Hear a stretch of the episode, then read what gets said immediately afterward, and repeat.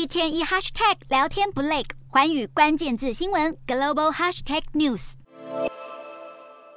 人类脑神经科学和 AI 发展出现重大里程碑。加拿大妇女强生因为中风导致瘫痪，从此无法言语。在经过将近二十年后，在 AI 的协助下，强生的脑部活动能够转换成文字，再由虚拟化身代替他说出来。AI 帮助强生另类重拾说话能力。再次开口说话，让强生开心，全写在脸上。研究小组在强生的大脑表面植入一系列电极，当强生尝试说话时，装置会拦截他的大脑讯号，再转换成单词、音素，接着拼出完整的句子，甚至产生脸部表情。研究团队也参考了强生过去的婚礼片段，利用 AI 重建他独特的语气和口音。强生原本是一名高中数学老师兼排球教练，但在三十岁时因为中风瘫痪而失去语言能力。现在已经四十八岁的强生表示，感觉自己又是一个完整的人了。这项研究未来或许有望让更多中风、脑性麻痹以及渐冻症患者重拾表达能力。